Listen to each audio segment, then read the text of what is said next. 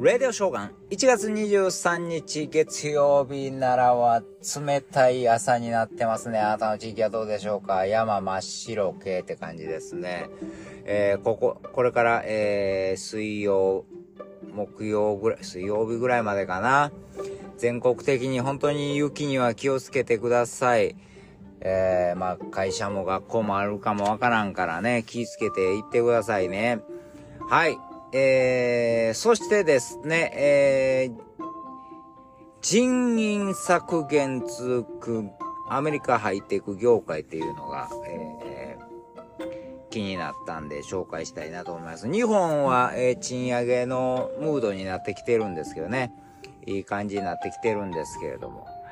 ただね、この賃上げも気ぃつけないとですね、まあ、会社もそんな、えー、えー、原材料費から何やらといっぱいかかってるから、まあ、給料上げんの、上げたいのは上げたいけど、上げてくれたんはええけど、ちょっと人員も整理しようかなって言い出すかわからんから気ぃつけてくださいね。そういうことも考えてるかもしれんからね。えー、アメリカははっきりすぐそうやって給料高いけど、スパッと切るからね。そういうことも日本も起こるかもしれんので気をつけてください。えー、Google の親会社ですね。アルファベットが1万2000人削減。そして、マイクロソフト、アマゾン、メタ合計で4万人削減したと。ね。削減するんかな。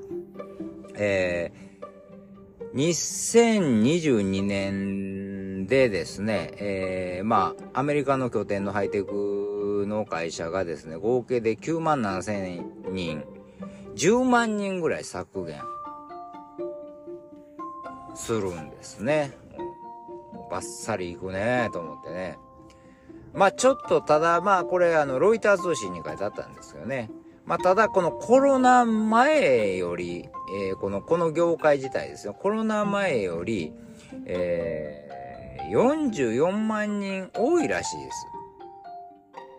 あの、もと、もともとはそんなに、えー、200万、200万人、いや、じゃあ400万人ぐらいで働いてたのかな、こういう業界で。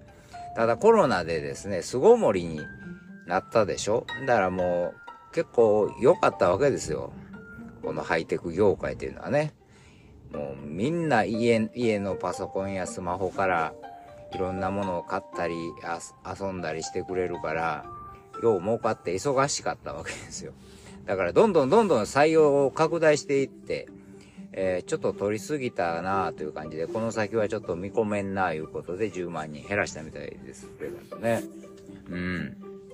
まあ、そうやんな。もうこれからだってもう、コロナ明けてくるでしょ。明けた、明けたとは言わんけど、まあ、まあ、普通の生活に戻る感じですから、そうなったらですね、あんまりこういうハイテク業界というか、EC サイトもそうやと思いますよ。そんなに、うん。今までほどの伸びはないわけですよね。リアルの店舗に行こうかなと思いますもんね。で、行かれへんだからそれを利用してただけで。うん、だからね、これからまあちょっとまあこういうハイテク業界もちょっとそれほどのいや、なくならないですよ。それはもちろん便利やし、あれやけど。あの、コロナの間ほど景気良くはないということですよね。でもこの業界でこう、まあまあ、えー、まあ人員を削減したということは、その人員はですね、その人員を欲しい人もいっぱいいてるわけでしょ。例えば日本の国国防の人材が不足してるというのも、これ日経新聞ですけど載ってましたね。